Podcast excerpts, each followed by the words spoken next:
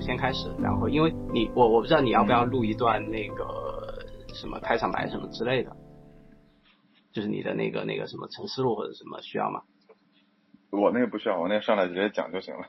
直接讲就行了是吧？好，OK，那我们就直接开始。嗯，没关系，我也没打算说都必须一定要放出来的，也许就就不放出来。对，行，好，没问题。嗯嗯嗯然后就是，其实其实这个嗯，美国大城市的死与生，死与生还是生与死啊？死与生死与生是吧？OK，就是呃，让雅各布对，然后这个同学是一个，如果我没记错的话，因为我简是简还是让？是简简雅各布是吧？啊，雅各布斯就是他他的那个那个那个叫什么？英语读 Jane，法语读啊 Jean，、啊啊！哦对好的，然后这个 J E A N 啊，对对对然后他的他的他应该是这个，如果我没记错的话，因为我很久没看这本书，应该是是是呃城市规划的相当于鼻祖一样的这种这种人物是吧？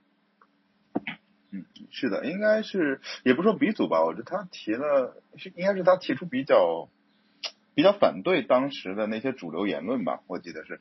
当时比较推崇那种花园城市嘛，就是嗯把人圈起来，然后放到郊外嗯，然后是就像花园一样的那种地方，但实际上其实不 work 嘛。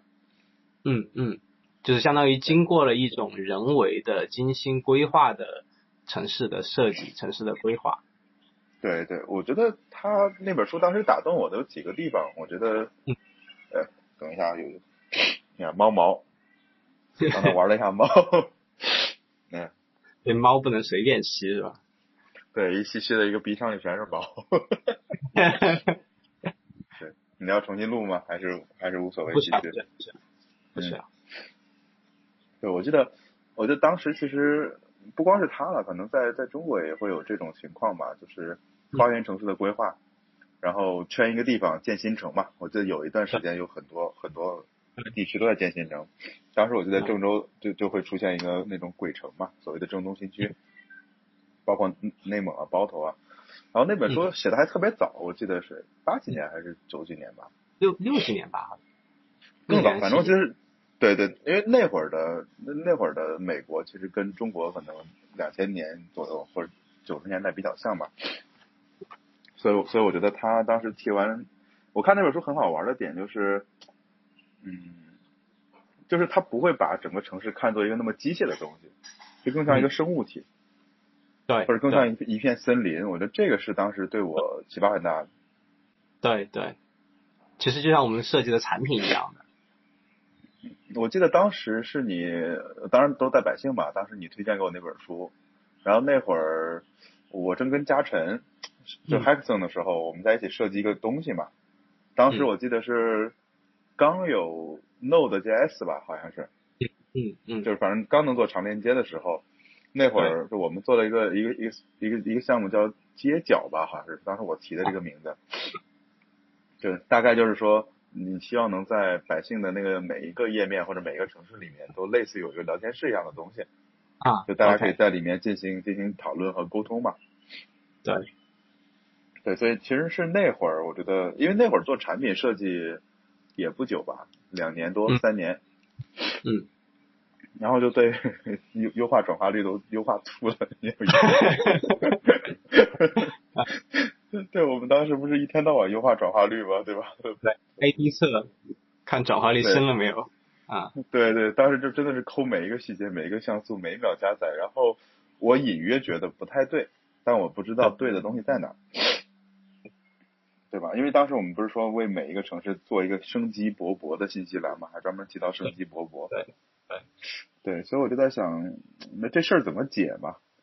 对，嗯因为他他因为当时我们也没什么课，也没什么教学的东西，所以当时我记得你推荐给我这本书，第一反应是太他妈厚了，不想看。我现在都忘记它有多厚了啊！有有有这么厚？我操，这么厚啊！给你个参考，这个本子大概是这么厚，然后这个哇靠，都忘记了啊！OK，对，而且那本书挺难读的，觉得，嗯说实话挺难读的，是因为它其实挺学术的嘛。嗯，而且有点儿里面有一些描写很浪漫，我记得就是就他有大量的描描写，就是他住在那个小镇里面，然后也不是小镇嘛，反正哪个区里面，然后那个区里面反正邻居是谁，然后有什么店铺，然后上午早上大家怎么工作，中午大家怎么玩，晚上大家怎么怎么玩，就写了非常非常多这样的描写。而且当时我还我记得很崩溃的就是还要不停的去去去 search 那个就他说的那个年代的照片，否则你没感觉。嗯嗯，就那文全全是字。对，是。对，我记得这本书，嗯啊，你说，嗯嗯，对，我记得当时其实，呃，当时其实我觉得这些年我听到很多人都在推荐这本书，比如说从豆瓣、从小红书，甚至很多其他做社区的这种人都会推崇嘛。但只是在当时那个年代，我觉得互联网跟这本书的关系其实还离得挺远的。啊，没错没错。嗯，你当时怎么找到这本书的？我也忘了，可能豆瓣的推荐吧。然后反正我就是嗯乱七八糟的东西，反正都看一看嘛。然后当时就看到，我觉得它挺好玩的，是就是原先比如说当我们在聊到城市的时候，嗯，其实是一个概念，一个一个挺抽象的概念。城市城市是的城市是高楼大厦，是拥挤的车流，是嗯呃有很多人，是 CBD 商业化。呃，这样的东西，然后，但城市是什么呢？我觉得它就这本书是一开始提出一个概念，就是说城市其实是，呃，当然就是首首先它是有是有是有住房，就是这个，嗯，算是私有的空间，就是每个人的房间是私有的空间，然后和公共的空间，然后这个组成的，然后然后呢，它其实把这个就是它整本书，我因为前两天。因为要录这个，所以我又重新大概回顾了一下整本书里面，其实一开始就是把这个人行道这个东西作为贯穿整个这本书的，因为人行道，对对对，算是私有空间跟中有呃跟公有空间之间的一个呃灰度的地带。它比如说偏僻一点的人行道，就就就就不太有人会经过，它就有一点像一个。呃，比较危险的地方，或者是说这个，嗯，呃，甚至你规划很好的一个公共的花园，但是如果人不太去的话，那可能是一个危险的地方，没有人照看的地方，可能就涂鸦或者是损坏公物什么的。然后，但是呢，一个可能看上去很脏乱差的一个人行道，两边都摆着乱七八糟的摊儿或者什么的，它反而是一个特别安全的地方，它是一个一个介于私有跟公有之间的一个东西。对对是的，我拿张纸啊，擦擦鼻涕，我这啊鼻鼻炎犯了。啊。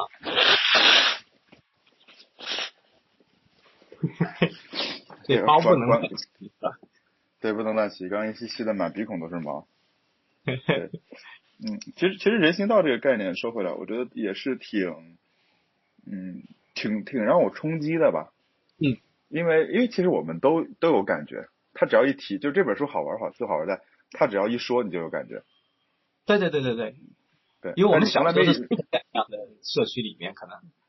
对，但你从来没用这个视角去想过，比如说我们放学嘛，上放学什么，对，一定不会走那种就是拆迁房，一般拆迁的时候会有那种围墙围起来嘛。对。对，所以我们一定不会走那些路，但也不知道为啥就觉得黑。对对，然后然后然后或者就是就是，除非那家店特别好吃，但多数情况下它都必须在一堆小店里面，而不是说我自己就是穷穷竭力的在一个很边缘的地方开一家店。对对对对对，是的，是的，嗯，对，我觉得这个是挺挺挺挺独特的吧。我觉得一本好书就是这种，所有的东西你都知道，但是你就没以这个视角看过。没错，没错，没错。嗯。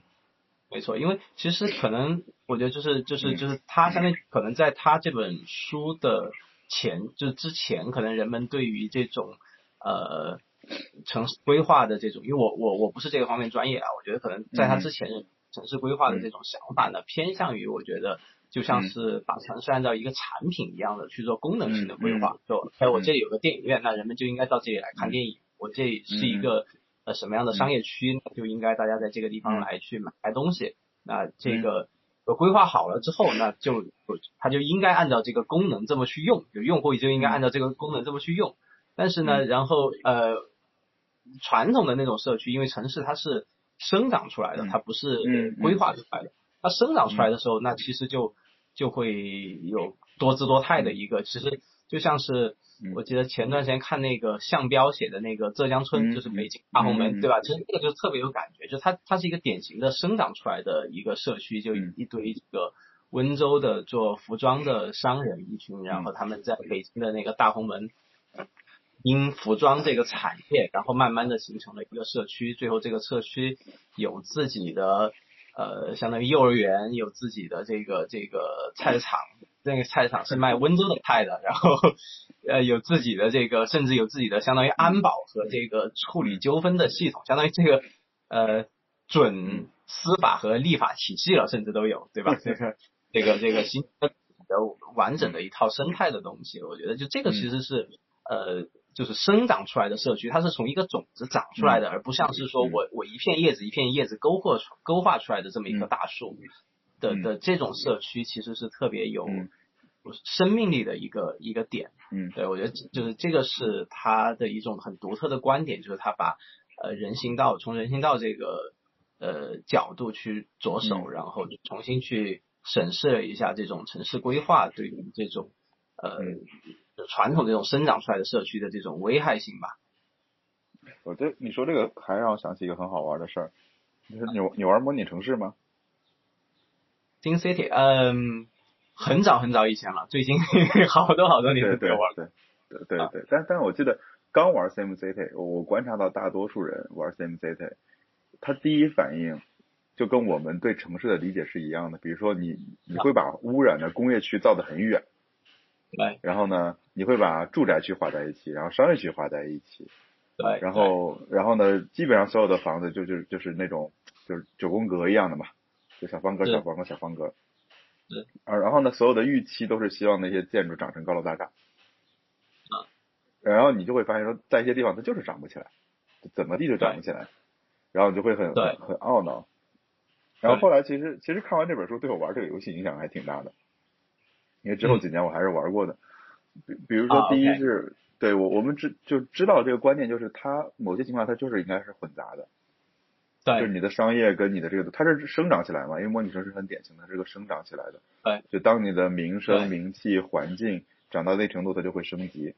但有些地方，比如说一个城市需要一些低密度住宅区的，然后不是所有的街道都都是需要特别大的，因为你都是大街道之后就没有人行道了，没有人行道可能就没有那些流，对。很很缓慢流量了，对吧？那些商业可能就不不适合了。没错。对，然后呢，第二个是我我可能真正的理解了那个游戏该怎么玩，就是这个游戏是，嗯、就它不该是千篇一律的，就它就该是生长起来的。对对对对，我觉得这里面就这本书要你要你从街道开始，然后对我影响最大的其实是生长这个概念。对，我我我们我们看互联网产品之前都是静态的嘛，对吧？是。对，就这本书给我一种就生物生物感。没错，没错，是。哎，你刚刚聊的那个那那那两个就是玩模拟城市的这个经验，我觉得还挺好玩的，因为正好其实就印证了，就是你像你刚呃第一个说的这个，就是、嗯、呃大的街道和小的街道，对，就是因为正好我我前两天翻这本书的时候也看到，就是他说这个相当于、嗯、呃现代化的这种汽车，它其实是驱赶了，嗯、因为。就就是你把路修的很大之后，这个车是能直接开进地下车库了，然后它相当于每出门就是直接就开车出去了，然后就就就不太会有步行的这个这个状态，然后去超市什么的就直接停到停车场，就永远是嗯呃两点之间的那个线永远是在车上，然后就嗯。就就驱赶了这个人流，然后人就不会再步行了，然后人流的因为这种人流的驱赶，反而就是让一些地方相当于这个凋零下去了，嗯。其实你你你你仔细观察，所有的高架下面都很荒，对，对吧？因为高架下面就是典型的上面是跑车，下面是跑车，然后两边虽然很宽，但是一定不会有人走，然后也没有商业，所以其实我当时不是我不是住在那个住在宜山路那边嘛，那个高架下面，就我每次晚上回家都觉得就很毛，就虽然你知道都是车都是灯，有很多人，但是你走在那条路上就感觉很冷清。是是是，没错没错。就是当你不在车里面的时候，就感觉就是外面又没什么人，然后虽然说车水马龙，但是其实挺没有安全感。对，对，是的，是的。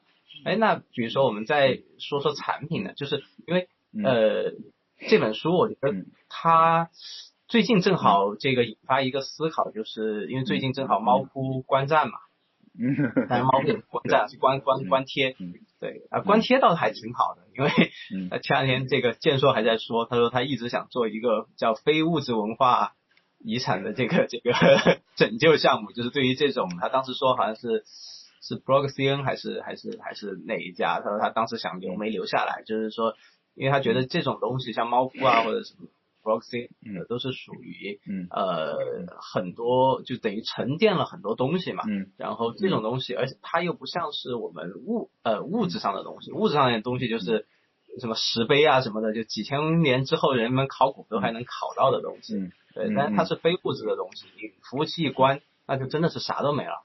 啊、嗯。就就就其实这个时候，呃，嗯。比如说像一个 blog bus 或者一个猫扑，它沉淀了很多人的呃这种算青春也好，思想也好，就很多很多这种东西就丢掉，还蛮可惜的。对，所以当时建硕说他其实其实可以让他就只要关掉发帖，让他以一个只读的状态存活在那里，然后未来的人还可以考古，然后算一个非物质文化遗产的保保留。对，就正好聊到这个，呃，因为比如说这本书虽然题目是叫《美国大城市的死与生》，但我觉得嗯正好那比如说社区，有一个社区的死与生，一个一个一个在线社区的死与生，嗯是一个什么样的呃情况？就是在这个里面，比如说它映射到这本书里面，大概是一个什么样的情况？就这个其实我觉得是可以去聊一聊的。嗯其实，其实我记得当时我们一直都没有理解街道这件事儿吧？你还记得当时我们，呃，我们先说，其实街道里面有两种，一种高速公路嘛，比如说 search，我觉得是一种高高速公路，对对吧？我搜什么到什么，搜什么到什么，对，对所以这个这个是比较快的东西。但是 search 的另外一个问题就是，它少了很多这种小路和支路。嗯，就是对有一阵儿，我我相信你肯定也很依赖于豆瓣的推荐嘛。嗯，没错，对吧？就就是我我找到一本书，然后看相关推荐或者看兜列，就这种我称之为是，虽然大家都叫推荐系统了，但我觉得它像一种支路嘛，它并没有什么目的和一些特别明确的那种要快速的抵达的地方。嗯，然后然后然后最近我我朋友那个就是跟我一起写陈思路那那哥们儿方特尔，他还自己写了一套推荐引擎，就是比豆瓣的可能更近的一步。然后他有个观点很好玩，就是。我们读一本书，其实不是想再找到另外一本跟它内容一样的书，嗯而是我们希望读这本书时候的心情，在读下一本书的时候也拥有这种心情，嗯嗯，OK，对吧？就不一定是比如说我读了一个古代的文学，比如读苏轼，对吧？其实我读苏轼的感觉跟看安安安兰 K 的这个感觉是一样，但是在已有的这个推荐引擎上，你是无论如何都推荐不出来这两者的关系的。对对，然后，所以所以所以说回来，我觉得就是就是分发嘛，就是你的你的内容怎么去做分发和匹配，我觉得这是社区里面很很重要的一个一个命题。对对，对，因为因为你本身的信息量有限，比如说就是首先这里面我觉得有有几个，第一是你你有那个有有居民嘛，对吧？嗯，你想我们其实，在街上见面，其实都会有很多的信息传递，你穿什么带什么，你约人在哪里，你的言行举止，对吧？这些就是有大量的信息符号是带出去的，但是在网上其实就很难，你可能只有一个头像，一个 ID，对对吧？然后这是其一，就是你带什么信息出去跟人跟人进行互动。第二个是，你如何找到这些人，或者你如何让他们去分发。当时我们做实测的时候，不就会遇到一个大问题吗？我们的信息没法分发，对对吧？当时遇到了一个问题，就是要么是被精选，就是天天被我精选到首页上去，那获得很多流量、很多互动。但是有大量的新新人进来拍的巨丑，就特别丑，丑丑到就就你你不好意思精选，但你不精选吧，他没人点赞，没人点赞他就他就没兴趣。对，你还你还记得吗？当时我们始终没解决这个问题。没错没错没错。嗯，哎，那比如说借鉴这本书的思路，你会有什么新的想法吗？比如说在分发这个上面，呃就是就是到底比如一种机制来分发，还是一种嗯，呃设计来分发，还是一种一种机器来分发，还是什么？明白。呃，我我有我有知道一些答案，但是也做过一些实践，但并没有实践完。对我嗯可以讲一下这个背景。当时，呃，就因为我玩极客玩的时间很久嘛，对，对对，然后呢，我后来就观察到那个极客里面，我还跑跑到那边问问问那个基斯他们到底是怎么设计的。就是你会即你去即刻会发现，你发完一条，你刚来的时候，首先他会自自我表达一下，就是他除了常规的啊引导关注什么的这种常规的功能我就不说了，就它会自动的帮你去生成一条说今天是来即刻的第一天，嗯，对你去看那些刚注册的极客都会有这条信息，然后这时候呢，呃。我记不清细节了，他是不是把你先放到一个什么基友打卡小组之类的？反正他会先把你放到一个 group 里面，然后这时候就会有人过来给你点赞。就是不是机器人，我们姑且姑且不议啊，反正至至少基斯说刚开始都是都大家大家都不是机器的，很真诚的。然后呢，这里面你会看到点赞其实你是没感觉的，因为你很容易理解为是机器人。对，所以他下他下一步就会有人给你留言和互动。嗯。然后他就会，而且他和留言互动不是很假，什么你好呀，欢迎的，他会抛出一个一些观点嘛。比如我印象中很很很深的，就是当时我我我我一个同事嘛，一个小妹子，她用极客，然后她去了之后，然后呢，那天 follow 我，我回去看了一下她，她那个下面有人留言，其实是说你的头像好好看，是你画的吗？嗯，对，所以我觉得就是这种这一个社区里面的这种就 welcome 的这种这种引导。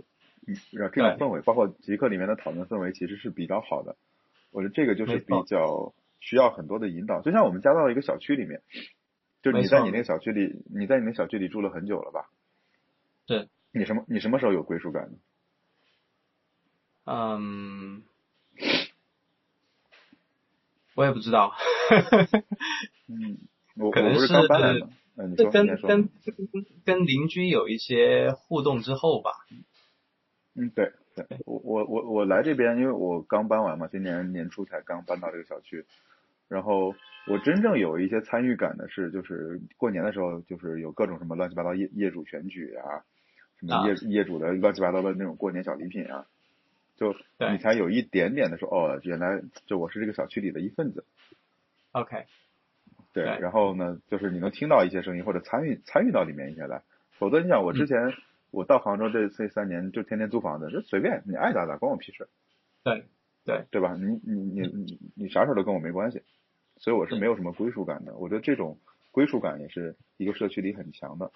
然后我可以举刚才说我没有验证的例子，就是我后来发现这个问题，为什么我会发现这个问题？是当时在丁香园的那个那个那个社区，嗯，那个社区里面就会成为一种就不太好的氛围。嗯，就是不太好的氛围是说，呃，就因为人社区里面的 gap 太大了。嗯，就是就比如说你你你你你想任何一个小区里面，我们都希望说，要么是如果都是租户，那大家都随便租，对吧？对。对，如如果都是住家户，其实那你就租户就少一点嘛，那肯定还是住家户相当于是主体。对。然后怕的就是一个小区里面，比如说一半租户，一半住家户，因为他两个心态不一样。啊，明白明白。就鱼龙混杂，对对对，鱼龙混杂就很麻烦。你像租户，他就不在乎整个公共设施，相对来讲，他就可能随便住住，反正晚上又闹一闹怎么样的。那住家户里面可能有小孩有老人，他就很会很维护这个社区里面的氛围。当时呢，因为丁香那个社区里面就是年份久了嘛，那二十多年的这个论坛，嗯，就相当于来了很多新人，嗯，对，来了很多就是学生啊什么之类的，也有很多老人，这老人可能都工作几十年了。对他社会地位就相对相对比较高了，然后就会产生一个问题，就是就是学生都是相对来讲，他也不算伸手党嘛，但他就会来提问，对这题怎么做？对这事儿怎么办？这题怎么做？对，然后他就会他就会提出很多这样，但对于那些几十年的人来讲，就是那我也不愿意回答嘛。比如说你问我产品经理要不要做用户员，我就不想回答这个问题，对吧？是，对，然后双方就会就会有冲突，你就想就说晚上晚上不要闹。举个例子，就是就是一个小区里面打架了，老的住户说你晚上不要闹，那那那那年轻人或者租户就说我他妈九点半才下班，你十点睡觉，你让我不闹我咋办？啊，就都没错，就双方就双方都没错，但是呢双方就会冲突，冲突了之后就会就会有人流失嘛。是是，对，然后这里当时我们第一个我理解到说，OK 人群不同，就人群层次不同，第二个是一一这这里面就是极客跟。嗯，跟当时的那个丁香的不一样，就是丁香还是比较老的 discuss 那种论坛形式。对，就是你一进去先到了一个公共的空间里去，然后公共空间里面是有公共空间的道德的，也就是，就所有人都想去广场上就是表演一番，但它并不是一间屋子。但是，但你像，就是有了 social network，就是之后，比如说我们用 Instagram，你 follow 不 follow 无所谓，至少那是我的一亩三分地。对对，就先是一个私人空间。对对对，所以我会后来发现，其实你像猫扑观战呀，或者这种公共论坛，到最后示威的一个情况也是，公共空间很难治理。没错。对吧？而且它的弹性是有限的。比如说你你你要么发你这个帖，你要么发在 A A 帖，你要么发在 B 呃发在 A 板块，要么发在 B 板块。没错没错。对，但你你没法发在自有的东西，说这个我只只是我自己看，我我不 public，这个这个就没意义。对，它它不允许，就它的产品 design 不允许这样的事情发生。对对，然后这里面就会产生一个问题，这帖子是属于你的还是属于版主的？假设不违法违规，假假设不违违法违规的情况下，就违违法违规就不说了。因为这里面会遇到一个情况，你违法违规你还好删，对，嗯，如果就像我刚才说的，就是我提了个反动论调，就是也不是反动，就是就是反对的论调，你删我不删，你凭什么删我帖？如果删我帖，这是不是你的一言堂？好，那打起来了，对对对对，对吧？那如果如果不删不删之后呢，这个板块又会变得就无人治理，对，对，你想你像极客那种感觉，就是或者社交网络这种感觉是。我先发到我自己的地方，同时我类似于 fork 一份，我就投票投过去了。嗯。然后呢，你要就要，不要拉倒。嗯。对吧？但但论坛这这这是其一，其二就是呃，这里面还有内容的介质也变了嘛。像论坛里面大家发了很多很长的内容，对，还有回复还有什么的。像极客就是 timeline，就是你过了就过了。对。因为因为这里面就会遇到第二个问题，就是传统论坛为什么到最后？运转不下去，我觉得也是一个最终，嗯，有点像熵增的结果。这个词很装逼啊，它典型就是扒坟嘛。你知道论坛最讨厌就是扒坟。对，对你找到老的内容，然后首先老的内容本来就很经典，否则它不不能一直活这么久。然后呢，它越经典越多人互动，越多人互动就是这种马太嘛，它就一直在头上，然后会导致说新人本来就不友好，我来这个社区本来就不友好，规则就不明确。然后呢，我发了个东西也没有人互动。然后呢，你还有那么好的内容在那压着我，算了，我不来了。嗯嗯，是对，然后就你们自己玩呗。对，就变成老的社区就永远只有这么一群老人，然后新人就融入不进来，然后最后那老人也慢慢流失，最后这个社区就死了。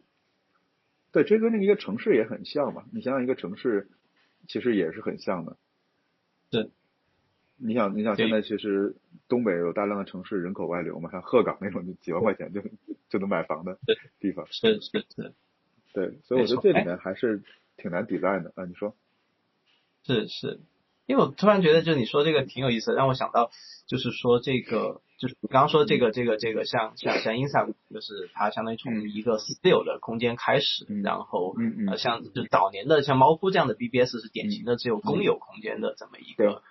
东西对，就是就等于是说，其实你放长远来看的话，呃，早年的互联网的这种公有空间，就仅有公有空间的 BBS 这种形态，嗯，呃，基本上是慢慢的在消亡了。就是无论是中国还是国外还是什么地方，就就基本上都是慢慢在消亡。然后，呃，私有空间在，或者说，呃。仅私有空间，我估计也也会有问题。然后它其实是公司公布的这个这个一种很好的形态，然后再慢慢的再走出来。然后在这个里面，呃，我刚突然想到一个问题，就是呃角色，就是说，呃，其实原先它有公有空间的时候，就只有公有空间的时候，其实呃在角色生态上，还是我认为啊，还是比较充裕的一种一种比较比较丰富的一种状态。就是比如说有你一般的人，对吧？有稍微资深一点的人，像那个论坛里面还有什么等级，然后你知道这个论坛里面有很资深的，对吧？然后那还有版主、副版主什么，还有这个网管、超管，就是等于是说，它是一个有丰富角色的这么一个呃社区。就因为它可能早年它只有公共空间嘛，所以它的它的角色就会比较丰富。但其实现在的这种呃极客也好，微博也好，呃，包括微信这种。这种这种社区里面，呃，嗯，其实，在角色上，我刚刚突然想到，好像就它比较呃匮乏，就是等于是说，呃，我就只是我，然后就也没有一个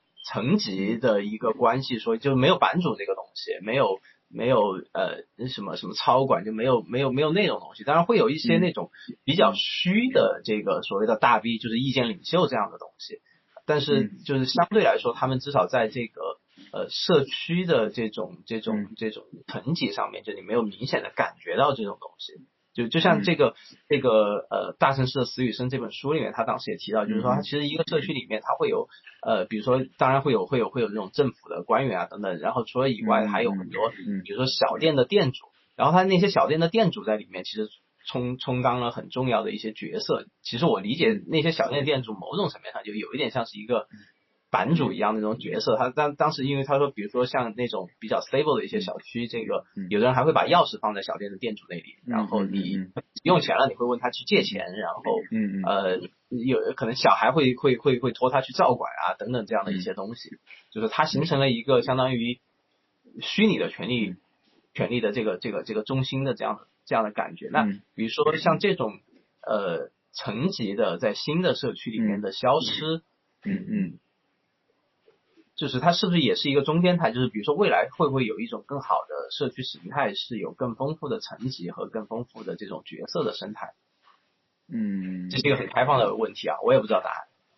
我我觉得可以换一个视角来看，这这个视角是这样的，嗯，你像小时候，比如说我们出什么事儿，一般都是比如说找厂里面或者院子里面或者家族里面的某些人来决断嘛。对对对。对吧？那那现在比如说遇到一个事儿，你比如说你车被人蹭了一下，你怎么办？立马打交打交警电话吧，你不需要说再请请个什么长老啊，说你找人我找人。我记得以前两人撞车，第一反应是打电话，开始叫人，对，就不就就不打警警察的电话，就叫什么自己家的亲戚什么乱七八糟的。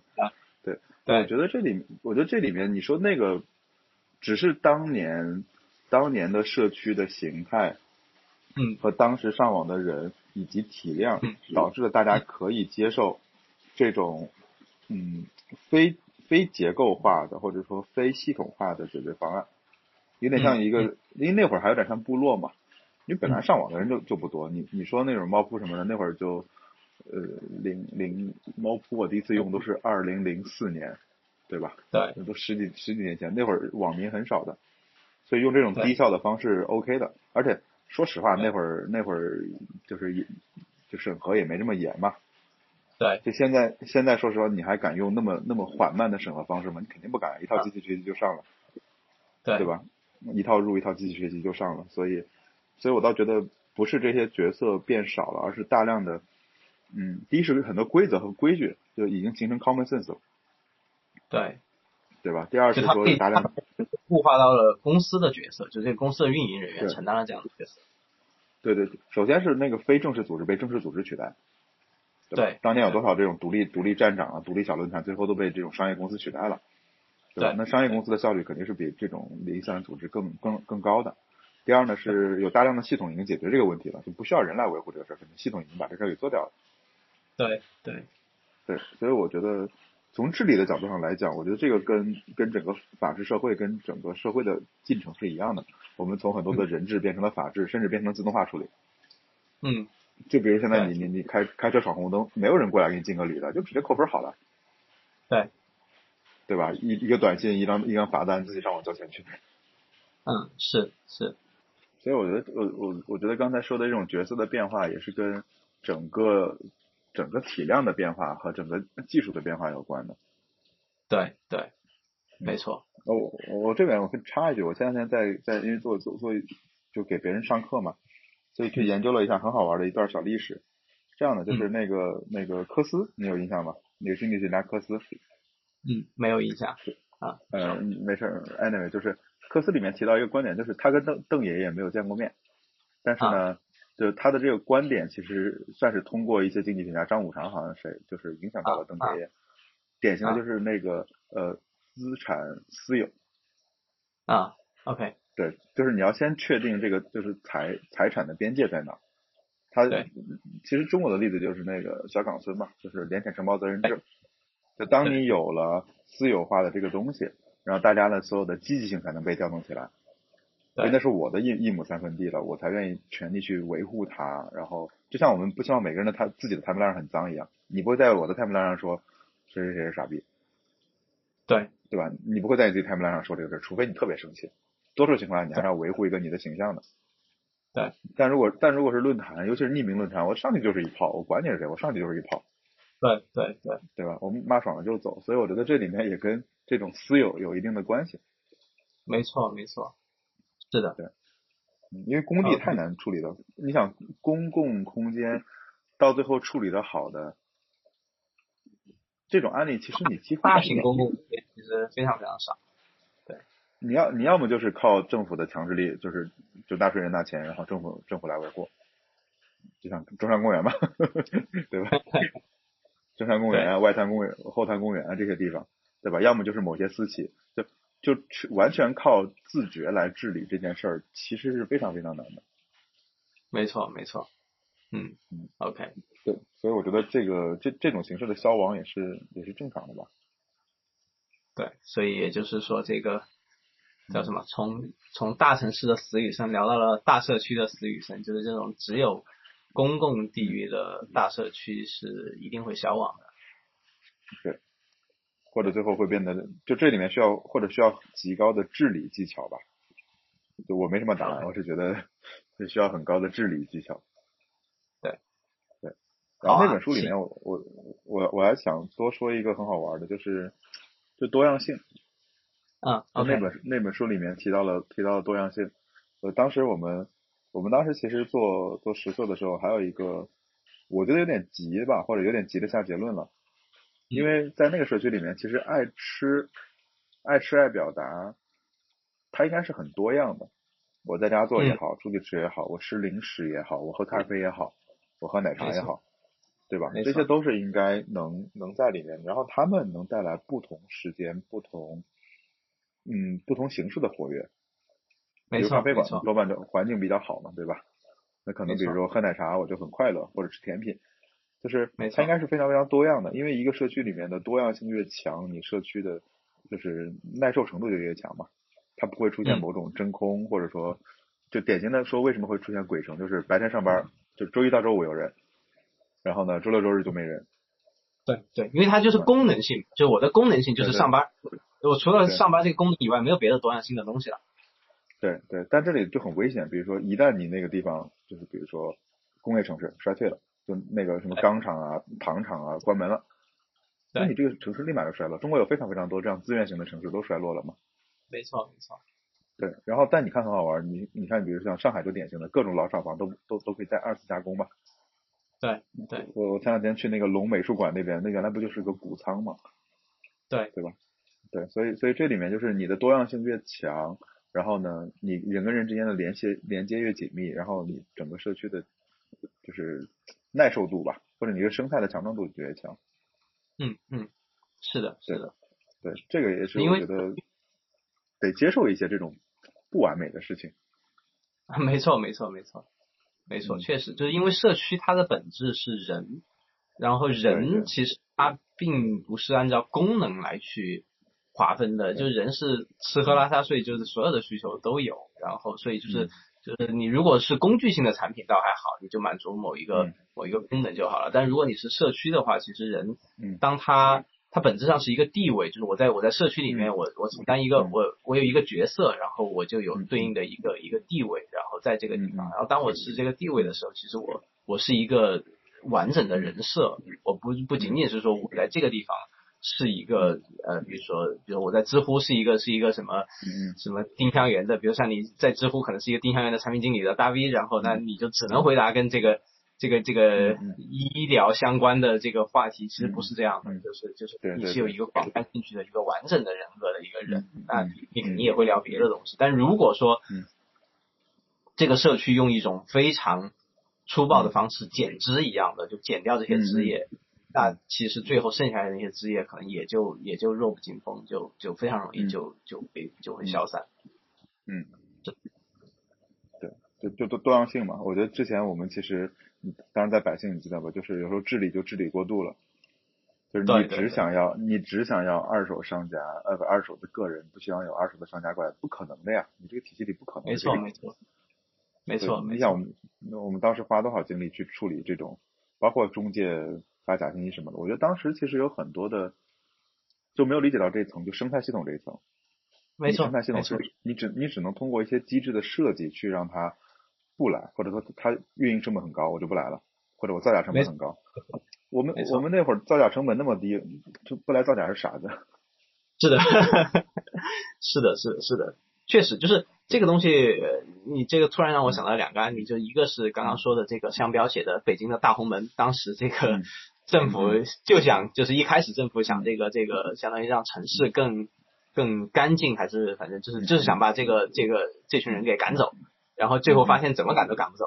然后这个这个，因为他这个社区就是存在在那个地方，就不可能干干净净的把这些人给赶走。啊、当然呢，后来其实我觉得就是等于是说，当它这个生态发生变化的时候，其实嗯。你想留也留不住，就最后这个社区的消亡。也不是被政府给赶走了，就是你想留你也留不住，就是因为电商啊或者等等，就各种各样的整个环境的改变，它嗯。自然而然的就就就消亡了，对吧？就包括像早年上海那个时候有有有有那种呃嗯。外来人口的一些管理，因为早年比如说这个上海有很多的这个小偷，然后嗯这个这个当时这个嗯。这个上海公安花了很大力气去治理那些小偷聚集的地方，那些外呃一些一些可能呃外来人口的，对对对对，然后最后发现这个怎么治理其实都是无效的。那但最后这个小偷这个职业消亡，其实因为电子支付，然后大家身上不带钱，自然也就没有小偷。对，这这其实是一个也是一个我觉得很好玩的一个算是生态的一个例子，就是其实生态不是靠这样的强制性的减的东西能够减掉的，嗯而当它来或者它走的时候，都是这个生态自己的一个变化。就我我还想到前两天那个微信不是就是说要关掉那个无模板消息嘛？对，就今年年初提，然后前两天不是又说在在考虑中嘛？对，这个就是这，因为我觉得这就是一个典型的，就是我觉得他们肯定是想治理一个生态的，因为这玩意儿确实是被滥用的。对对对，我们我们都知道这玩意儿没几个是正常用的，大多数都是在滥用和提醒，因为它是唯一的通过服务号直接不经过用户允许就通知到用户的东西，且还没有什么上限。没错，对，就呃他一旦把这个能力拿掉，我那天想了想，所有微信里面，就除了人跟人之间，只要是非人类跟人跟普通人之间的沟通，都变成了只有用户先发起请求，你才能跟他沟通。对，这是唯一的一条通路了。如果这条通路被被堵死，那你基本上要砸了多少人的饭碗？就这个饭碗可是巨大的饭碗。或者是说对，或者是说它可能并不能完全干干净净的剪掉，只有可能是说把一种形态嗯，推到另外一种形态，可能他就要求是说用户去加他私人的那种微信号，就搞很多机器人的那种微信号，然后等等对对。用别的方式去。对。